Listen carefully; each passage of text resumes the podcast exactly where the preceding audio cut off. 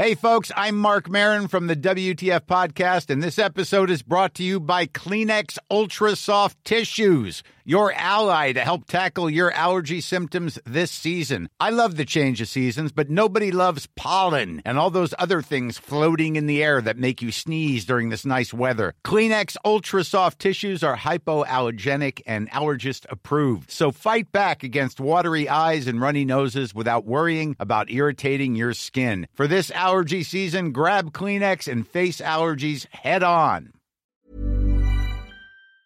Une création Chiquito Productions. Simone de Beauvoir écrivait On ne naît pas femme, on le devient. Elles sont influentes, puissantes, passionnées ou encore ambitieuses. Leur réussite, elles ne la doivent qu'à elles-mêmes. Mes invités se livrent sur leurs choix, leurs succès, les obstacles aussi parfois.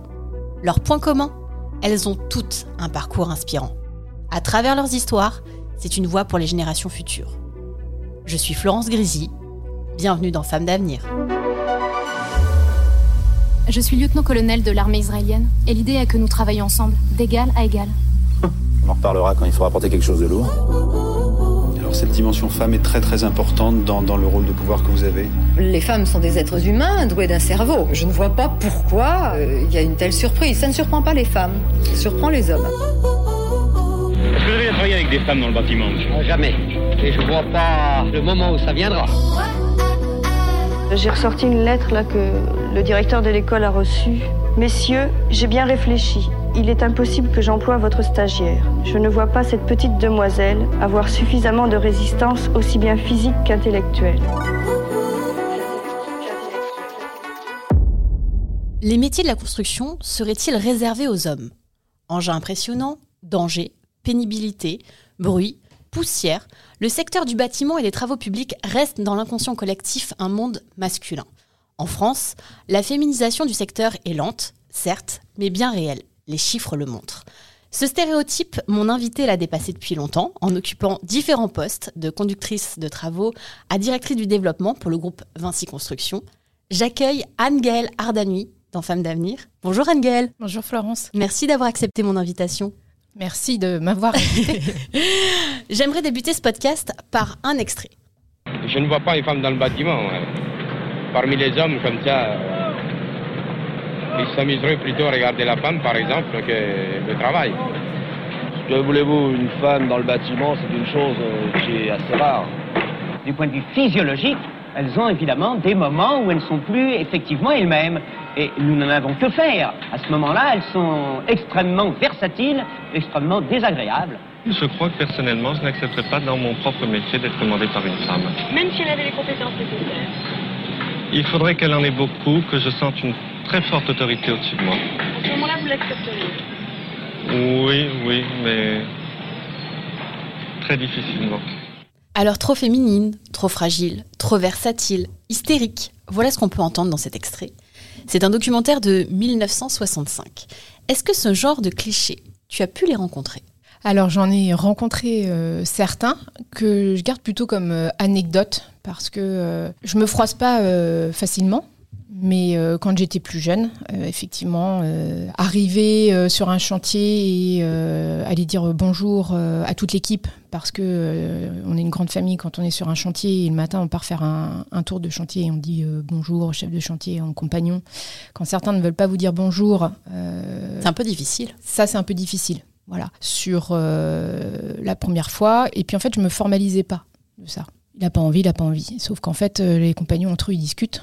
Et que, euh, et ben, au bout de quelques jours, euh, bizarrement, le compagnon qui me disait pas bonjour le lundi, il finissait par me dire bonjour le vendredi.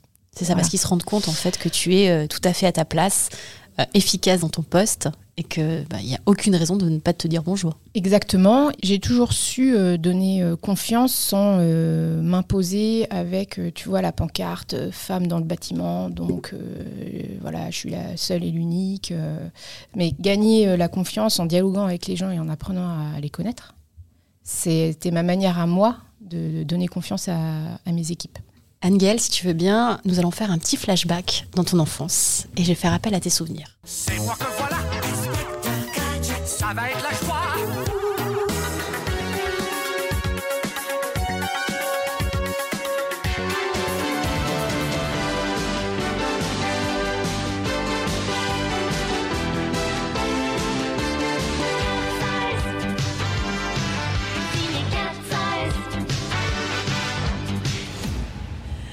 Inspecteur Gadget, MacGyver, K2000, Cat Size, autant de personnages qui étaient tes héros héroïnes d'enfance. Tu t'identifiais à eux? Alors, j'ai jamais eu, toi, de, des, un héros ou une héroïne. J'ai du mal à- par rapport à ça à me dire, euh, à faire des choix. J'aime avoir plein de possibilités différentes. Et euh, effectivement, euh, ces différents dessins animés m'inspiraient alors euh, différents sentiments ou envies, on va dire. Ce que j'aimais dans Inspecteur Gadget ou, ou MacGyver, c'est le côté bricolage. Je suis toujours petite. J'aimais bricoler. Alors, j'étais pas dans la perfection technique, mais il fallait que je bidouille des trucs. T'aimais construire déjà. Exactement. J'adorais jouer au Lego. Quand j'allais chez euh, mes grands-parents, j'ai eu la chance d'aller euh, souvent en vacances chez mes grands-parents et j'avais un grand-père qui avait euh, un super garage avec un établi pour bricoler. Tu sais, tu descendais et ça sentait l'odeur d'essence. De... Il avait un motoculteur, une tondeuse, un tracteur et son établi. Tu avais plein de petits tiroirs où tu avais les petits boulons, les petites rondelles, les petites vis, des petites chutes de bois.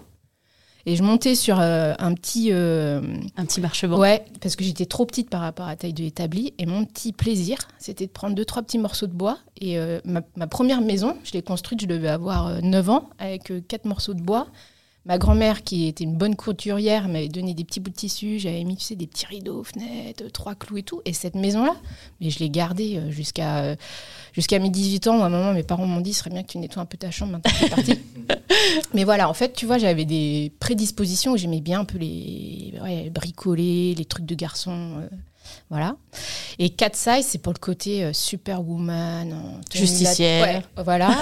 Et à l'inverse, ce côté hyper féminin. Tu vois, les tenues en latex, euh, ça a un côté quand même un peu, euh, un peu euh, sexy. Ça vient un peu, enfin, ça vient un peu équilibrer mon côté euh, un peu garçon manqué que je pense que j'ai toujours un peu eu, mais en restant, tu vois, féminine dans la- dans l'approche. Bricoleuse féminine. Ouais, on peut ça. dire ça.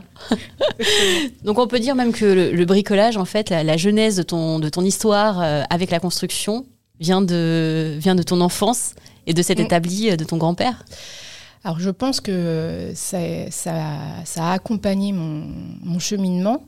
Et en fait, très vite, euh, tu vois, quand- on me demande souvent qu'est-ce que tu voulais faire euh, quand tu étais petite, très vite, je pense effectivement vers 10-11 ans, j'ai su que je voulais euh, être dans l'acte de construire. Quand je me promenais en ville, j'étais tout le temps fascinée par regarder chez les gens. En fait, ma première, il fallait que je, je vois comment ils, avaient aménagé chez eux, comment étaient mis les meubles, est-ce qu'il y avait de la jolie lumière.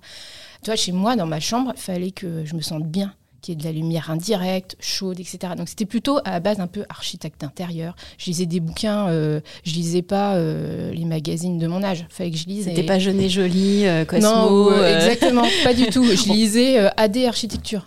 Ah oui Voilà, donc c'était euh, un certain coup pour mes parents parce que c'est des genres de magazines qui étaient. C'était à quel âge, euh, 10 ans. Ouais, franchement, j'avais allez, 12, euh, un petit peu plus Un ado peu là. plus. Ouais, euh, tre- 14, euh, 15. Mais C'est vrai que ça contraste. Voilà.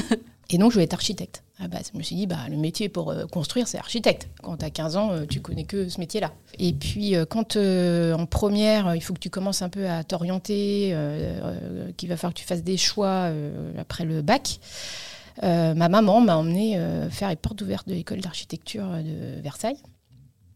Et là, en fait, j'ai fait, j'ai pris une grosse douche froide. C'est-à-dire que l'environnement, j'ai échangé avec des étudiants, je ne me reconnaissais pas du tout. Dans le profil. Ouais, exactement. Qui était euh, très euh, artistique. Ça ne me correspondait pas du tout. J'ai toujours été quelqu'un de très euh, cartésien. C'est ça, tu n'avais pas la fibre artistique. Pas du tout. Du coup, je suis re- repartie euh, chez moi le soir et je dis à ma mère, en fait, non, c'est pas possible, c'est pas du tout ça. Euh, en plus, c'était 8 ans d'études. Et on va dire qu'à l'école, j'étais pas la première de la classe. Tu vois, j'étais toujours euh, milieu. J'ai eu mon bac, euh, voilà. Sur le fil Sur le fil. En matière scientifique, euh, j'étais pas une star. Donc, comme quoi, on peut pas, on n'est pas obligé d'être doué en maths pour faire un métier après technique.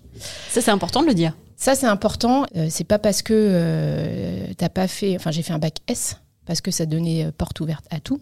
Mais en fait, j'étais nulle en matière scientifique, mais tout. Hein. J'avais Ah oui. option, bio. Mais j'étais bonne en, li- en littérature, en langue et en histoire géo. C'est ça qui rattrapait.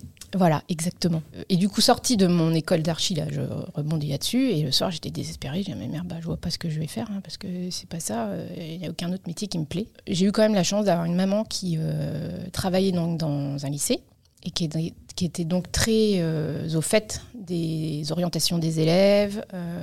et un jour, elle est rentrée à la maison, elle me dit, bah regarde, quelque chose qui s'appelle un IUT, section génie civil. Euh, et tu peux faire plein de métiers dans le bâtiment euh, en faisant ces études-là. C'est deux ans. Et puis après tes deux ans, si tu as envie de rentrer dans le monde du travail, tu peux. Et si tu veux, après, ça peut te donner l'opportunité de faire euh, plus tard école d'ingénieur, etc. Et je dis, bah, euh, banco, on fait porte ouverte, nous voilà repartis. Et les portes ouvertes m'ont convaincu à travers les matières qu'ils présentaient que bah, c'était vers ça que je voulais m'orienter. Ta maman, elle t'a guidé tout au long de ton parcours? On va dire que c'est surtout grâce à elle que j'ai réussi à mettre le pied euh, dans le bâtiment et à, à débuter ma carrière. Et c'est pas donné à, tous les enfants d'avoir des parents aussi euh, impliqués Ouais, et, voilà. euh, et qui t'accompagnent. Exactement. Et je pense que euh, si elle n'avait pas été là et puis, et puis aussi poussée par mon papa, je sais pas ce que je serais devenue, mais c'est sûr que j'aurais pas eu cette carrière-là. Ça, c'est sûr. Avant de rencontrer mes invités, je vous demande toujours de choisir une musique que vous affectionnez particulièrement, qui vous touche. Elle reflète souvent la personne que vous êtes. Ton choix aujourd'hui, c'est ce titre.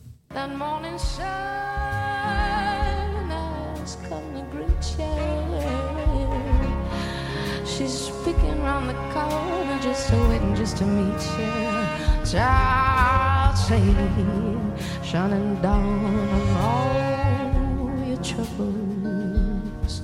Let me tell you, child. Lord, let me tell you now, child. Cause this world was made for dreaming. Il s'agit de Morning Sun de Melody Gardot, chanteuse de jazz et de blues américaine. Euh, il est intéressant ce choix. Pourquoi cet artiste? Pourquoi ce titre en particulier? Alors, c'est une artiste que, j'ai, euh, que mon papa m'a fait découvrir. Euh, c'est vrai que la musique euh, dans ma famille et dans ma vie est très présente. Est très présente. C'est-à-dire que euh, en voiture, chez moi, la musique est tout le temps allumée. J'écoute de tout. Ça plaît beaucoup, notamment à mes filles. Et ça, ça vient de mon papa, parce qu'à la maison, on écoutait pas mal de, de musique, qui était aussi assez ouvert. Et un jour, alors c'est il y a pas très très longtemps, hein, enfin il y a quelques années maintenant, mais je dirais ouais, une petite dizaine d'années. Que Un jour, mon père me dit ah bah tiens, je vais te faire écouter. euh, Et c'était Mélodie Gardot. Et euh, j'ai accroché euh, à la, la voix euh, suave euh, qu'elle a. Et je trouve que, en fait, quand j'écoute ce morceau, ça me ça m'apaise et ça me je me retrouve en, harmonie avec moi-même. Sa douceur euh, de voix, vous voyez, ça me fait un. Je peux être en train de cuisiner ou en train de lire un bouquin et tout s'arrête autour de moi. Et c'est une manière de me ressourcer cette chanson. Comment es-tu arrivé euh, dans le monde de la construction? Est-ce que c'était une évidence? Du coup, quand tu as fait toutes tes recherches, quand tu as suivi tes, euh, tes cours à l'IUT, tu t'es dit ça y est, c'est vraiment ce métier-là que je vais faire, c'est la bonne voie?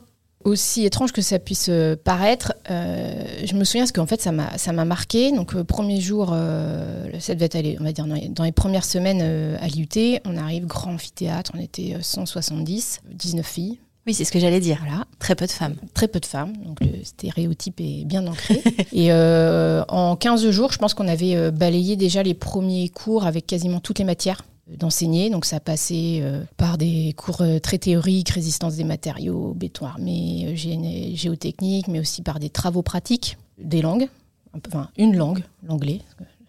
L'anglais, les ressources humaines, on avait un peu de management à l'époque. Et je me suis dit, mais euh, c'est ce qu'il me fallait. Le modèle, déjà, euh, euh, l'IUT, il faut savoir que c'est assez euh, structuré. Euh, c'est pas comme à la fac, il faut venir en cours, vous êtes contrôlé au niveau de vos présences, et c'est des classes avec des tailles raisonnables. Enfin, moi, à l'époque, on était 30 par, par classe, donc vous voyez, toute la promo, elle est, coupée. Et je me suis dit, ben, c'est sûr, c'est ça que je veux, c'est ces études-là qui me correspondent. Et après, le métier, parce que issu de cette formation, on peut travailler en bureau d'études, on peut travailler sur les chantiers, etc. Donc là, vous êtes amené à faire un stage entre votre première année et votre deuxième année. Et moi, je savais que je voulais être sur les chantiers. Et donc j'ai fait un stage euh, effectivement en aide de assistante euh, conducteur de travaux, où ça m'a conforté dans le fait que je voulais être sur le terrain et euh, démarrer ma vie professionnelle à participer vraiment à l'acte de construire et pouvoir me dire en voiture ou à pied, ah bah ce bâtiment-là, j'y ai contribué, euh, j'ai mis ma, ma, ma patte à l'édifice, euh, voilà. Alors tu commences assistante euh, conducteur de travaux, puis tu es conductrice de travaux. Est-ce que tu peux me parler un petit peu de tes débuts? Comment ça s'est passé? Comment tu as été accueillie? J'ai été très bien accueillie et globalement sur tous mes chantiers. Parce qu'il faut savoir qu'un chantier, c'est une équipe et quand après il est terminé, on démarre une autre opération avec d'autres collègues. Et du coup, c'est euh, une grande aventure humaine. Le BTP, c'est une grande, euh, grande famille. Et globalement, j'ai toujours été bien accueillie sur mes, sur mes opérations et voire même euh, au-delà. C'est-à-dire que je pense que les, les femmes sur un chantier, c'est une force parce qu'on a, je sais pas, un petit élément différenciant sans aucune prétention. hein mais qui euh, donne un relationnel euh, plus facile, on va dire, euh, entre les équipes ou avec un client. J'ai rarement assisté à des réunions où deux personnes se disputaient sur un point de désaccord au point de- de- d'avoir des non-retours, alors que j'avais des, des échos, certains de mes collègues à qui ça arrivait.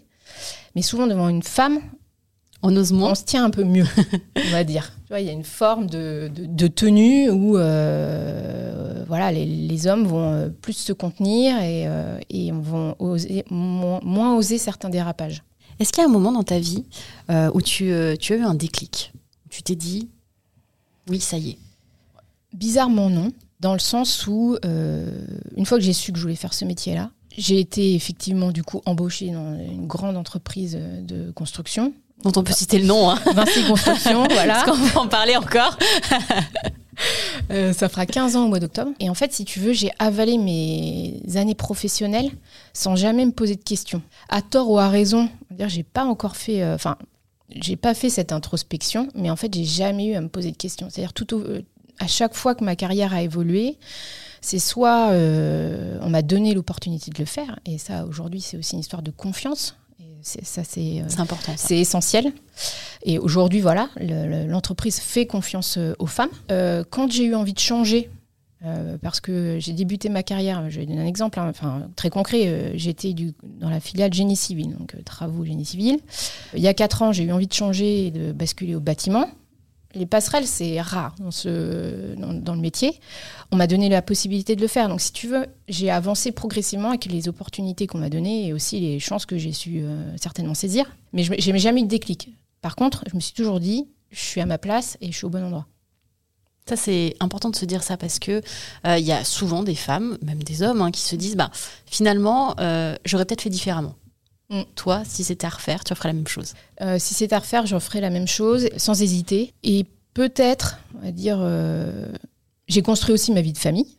Tu vois, euh, où pareil, je me suis jamais trop posé de questions sur euh, quand est-ce que je vais faire un enfant, est-ce que c'est le bon moment. Je l'ai fait au moment où j'en avais envie. Et pareil, je ne me suis pas posé ma la question par rapport à ma carrière. Est-ce qu'il fallait que je fasse maintenant, si ça me me causait euh, préjudice ou Oui, pas tu t'es pas mis des freins. Non, je me suis pas mis des freins. Par contre, une fois que j'ai eu mes, donc j'ai deux petites filles, j'ai eu euh, par moment un peu le syndrome de l'imposteur euh, pour équilibrer ma vie Ce fameux syndrome. privée et ma vie perso. Et si c'était à refaire, j'essaierais de me déculpabi- déculpabiliser pardon, beaucoup plus vite que le temps que ça m'a pris vraiment.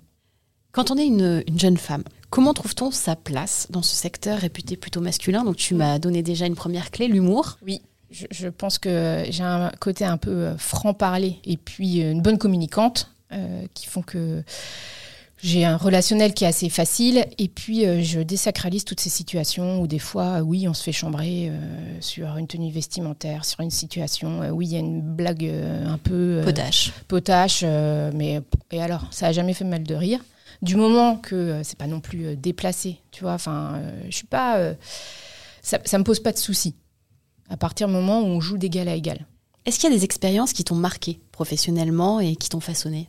Alors j'ai eu euh, des expériences, euh, tu sais on dit toujours c'est dans la difficulté euh, qu'on apprend, qu'o- qu'on se grandit et, et moi j'ai des expériences de chantier qui m'ont fait grandir, qui m'ont forgé dans le fait qu'il faut jamais rien lâcher et qu'on arrive toujours à euh, trouver une solution dans un problème, alors qui n'est pas forcément la première solution qu'on avait envisagée, mais euh, c'est ces expériences-là aussi qui m'ont conforté dans, le fait d'être d'être déterminé. Euh, le fait d'être déterminé permet d'avoir pas forcément des objectifs, mais ça te donne confiance à toi aussi, d'avoir des réussites tout en étant déterminé. Est-ce que tu as rencontré des épreuves qui ont pour le coup été difficiles à surmonter dans ta carrière? Et si oui, est-ce que ça a été des moments de doute et comment tu as réussi à eh ben, passer outre? Épreuve, tu vois, vraiment où euh, je me sens gros doute du style je, ce que je fais ne me parle plus ou je suis plus euh, en phase avec mon métier, euh, non. Par contre, euh, j'ai pu, euh, pu parfois effectivement euh, douter de euh, certaines de mes compétences, peut-être par ma jeunesse, parce que j'ai progressé et très vite j'ai eu des postes à responsabilité, Euh, donc je trouvais ça très euh, challengeant. J'avais aussi une certaine fierté, tu vois, intérieure, de me dire, euh, bah voilà, euh, j'ai juste un peu plus de 30 ans et j'ai déjà des postes à responsabilité. J'encadre des équipes. J'encadre des, équipes, notamment quand je suis passée directrice, directrice d'agence. Et parfois, mais tu vois, ça, j'en ai jamais parlé, par exemple, au travail, des moments de doute sur euh, des décisions à prendre, est-ce que je vais prendre la bonne solution euh, Voilà, C'est- des métiers où on se retrouve quand même un peu seul, une fois qu'on manage. Et alors sur quoi tu t'appuies à ce moment-là quand tu doutes? Sur mon mari. Mais il faut le dire. euh, et et, vraiment, enfin, ça a été un de mes soutiens sur toute l'évolution de, de ma carrière. J'ai la chance qu'il sache de quoi je parle, parce que on s'est rencontrés, euh, on était dans la même équipe. Voilà, pour faire euh, simple. Et donc, il connaît très bien mon, métier et tous mes doutes ou mes angoisses. Ou euh, c'est euh, vers lui que je les ai euh, déchargés. Et je pense que euh, voilà, euh, il a eu, il a été là à des moments euh, effectivement clés de doute comme ça où j'aurais pu lâcher l'éponge. et il a toujours su me dire mais lâche rien. de toute façon, tu peux être fier de ton parcours. je sais que tu vas y arriver. et ça, c'est mon supporter numéro un. C'est lui le secret de ta réussite? Oui, clairement.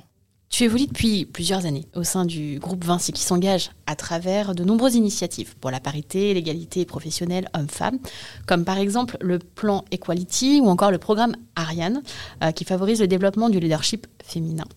Est-ce que ce sont des outils que tu as pu utiliser ou des passerelles que tu as pu utiliser pour gravir les échelons? Effectivement, le groupe est très euh, impliqué dans l'évolution des carrières professionnelles euh, femmes dans l'entreprise, euh, est très impliqué aussi dans le recrutement euh, à tous les métiers de l'entreprise. Et depuis que je suis dans l'entreprise, on voit qu'effectivement, le secteur attire de plus en plus, pas encore assez à mon goût, et notamment sur les métiers de terrain. C'est-à-dire que dans les services support, euh, je pense qu'effectivement, on est sur un quota euh, 50-50 euh, sans difficulté. Sur les métiers euh, vraiment purement opérationnels, euh, chantier, direction de chantier, direction de travaux, euh, ça se féminise. Pas mal, je pense, en région parisienne. En province, pas encore assez. Il faut qu'on soit plus acteur euh, de nos métiers, de les revendiquer, d'en faire la publicité. Euh, tu vois, moi j'ai connu le groupe. Comment j'ai connu le groupe? Pour la petite anecdote, à l'époque, Vinci Construction faisait une pub à la télé où c'était des hommes qui couraient et euh, ça fabriquait un, un grand aqueduc. Euh, et c'est comme ça que j'ai découvert l'entreprise. En regardant la pub, je me suis dit, ah, moi je vais. Tu la connaissais absolument pas Je avant. connaissais pas du tout.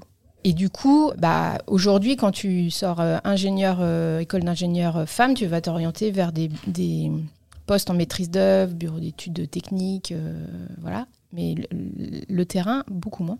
J'ai pas trop la réponse, tu vois, à pourquoi. Par contre, quand elles sont euh, sur le terrain, elles veulent plus en partir. Qu'une conductrice de travaux, elle va évoluer. Elle va, Toute sa carrière en tant que conductrice de travaux alors, pas toute sa carrière, parce que euh, arrive un moment, on a un peu envie de voir autre chose que euh, du, du chantier, mais elle va faire son parcours, conductrice de travaux, directrice de travaux. Elle va Elle sera jamais éloignée du Elle terrain. sera- exactement. Et je pense que ça, c'est dans notre ADN aussi. Toujours besoin euh, de mettre de temps en temps les bottes de chantier et, euh, et d'aller ressentir euh, les choses au cœur du terrain. Est-ce que tu as un souvenir marquant, une anecdote durant ton parcours? Alors, c'est une anecdote et ça m'est déjà arrivé plusieurs fois. Sur le chantier, on doit consulter des entreprises pour différents travaux. Et souvent, quand je prenais contact avec les entreprises, ils n'avaient pas compris que c'est moi qui menais les opérations et qui était la conductrice de travaux. Comment c'est que tu étais l'assistante Ouais, voilà, pour prendre un rendez-vous ou euh, qu'elle ait une, ré- une réunion. Et après, quand euh, ils arrivaient sur le chantier, ah, ah oui, euh, non, ah oui, donc vous êtes madame euh, et pas monsieur. Voilà, ça, ça m'est arrivé de temps en temps. Donc ça me faisait un peu, ça me faisait un peu marrer. Ça fait sourire, oui. Voilà, c'est ça. Et petites anecdotes aussi que je retrouve de temps en temps, et c'est les mails tout faits ou les courriers tout faits. Monsieur. Monsieur. Ou euh, voilà, c'est ça. Ou conducteur de travaux, ou tu vois les, le- le- les verbatims qui sont pas euh, qui sont pas modifiés. Ils féminisent pas le, le Non. métier. Où tu signes un contrat et en fait le bas de page c'est euh, Monsieur. Toujours très sympathique. Toujours très sympathique, exactement. Les femmes sont peu présentes dans les métiers de la construction, on l'a dit. Il y avait seulement 12% de femmes salariées dans le bâtiment en 2020. Mais la balance commence à s'inverser. À ton avis, quelle est la place pour les femmes dans le BTP en 2023 Ça me fait sourire parce que je repense à, à ton introduction de podcast où euh, on a le témoignage du petit monsieur. euh, Est-ce que vous voyez femme dans le BTP Euh, euh, Ah non, clairement, je ne le vois pas. Et euh, je pense que euh, il faut surtout pas euh, se cacher euh, derrière son petit doigt. C'est un secteur qui, euh, qui est un secteur passion. Je pense qu'on n'arrive pas dans la construction comme ça par hasard. On y vient parce qu'on a, on a l'amour de, de, de- construire. Cet amour, il peut être de différentes, il peut s'exprimer de différentes façons. Et il faut, faut rien s'interdire. C'est-à-dire qu'on, on- je pense qu'on a encore quelques clichés, tu vois, euh, qu'il faut faire euh, tomber sur euh, comme le, le métier du BTP, c'est dur, c'est rempli d'hommes bourrus et, grincheux. tout ça, ça a évolué.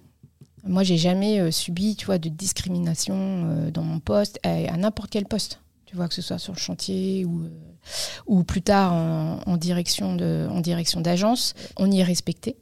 J'ai peut-être de temps en temps un peu plus bataillé qu'un collègue euh, ou confrère euh, homme, mais j'ai pas non plus eu le sentiment, tu vois, que je grimpais euh, l'Himalaya à moi toute seule pour justifier ma légitimité.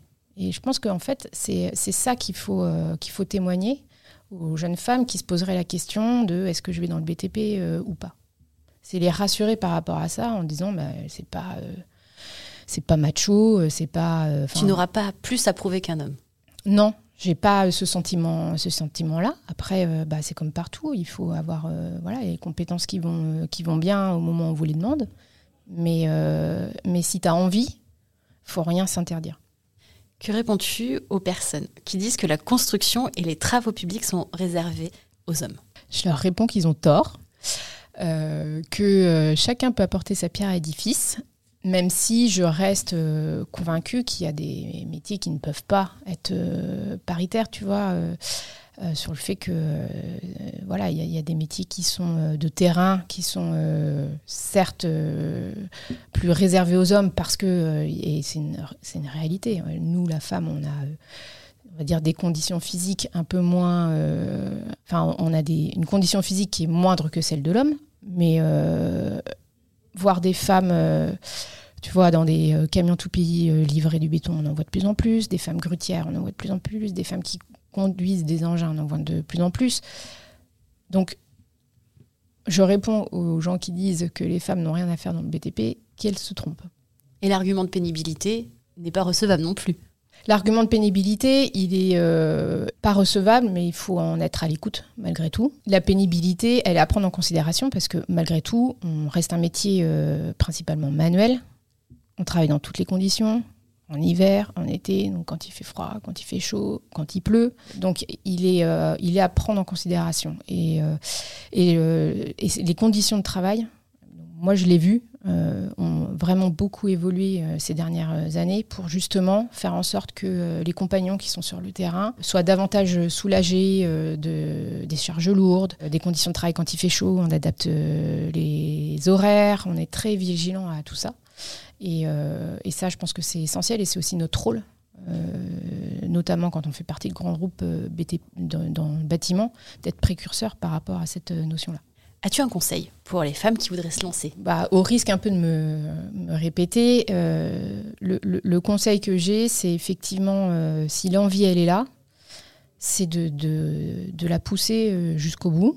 Pas hésiter à se renseigner alors via les écoles, etc. Mais je pense qu'il n'y a rien de mieux que d'essayer de, d'obtenir, tu vois, des témoignages de femmes dans les différents euh, métiers. Je sais que jusqu'à présent, tu vois, moi, j'ai pas euh, pris trop le temps de m'investir dans autre chose que euh, travailler et ma famille. Aujourd'hui, je retrouve un peu de temps parce que mes enfants ont un peu grandi et, et je me dis que, tu vois, euh, T'as envie de si- t'engager, de prendre Ouais, la parole Exactement. Si, parce que bah, les choses, elles changent, mais je trouve qu'elles ne changent pas encore assez vite. Bah, si ça peut être un petit peu mon, ma contribution à moi, euh, voilà, c'est d'être à l'écoute euh, des jeunes femmes qui euh, se posent des questions ou qui ont besoin d'être d'être rassurées vers le, le- le dernier pas à franchir pour dire allez, je, je vais vers ces métiers-là. Anne-Gaëlle, on arrive à la fin du podcast. Et je pose la même question à toutes mes invitées.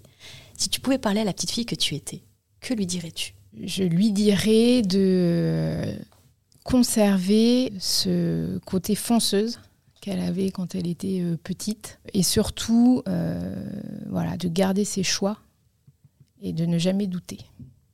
Merci Anne-Gaëlle. Merci à toi Florence. Si ce podcast vous plaît et que vous souhaitez le soutenir, vous pouvez vous abonner sur n'importe quelle plateforme et laisser 5 étoiles et un commentaire. Je vous donne rendez-vous dans un prochain épisode de Femmes d'avenir. Et vous Si vous pouviez parler à la petite fille que vous étiez, que lui diriez-vous? You're powerful. We are.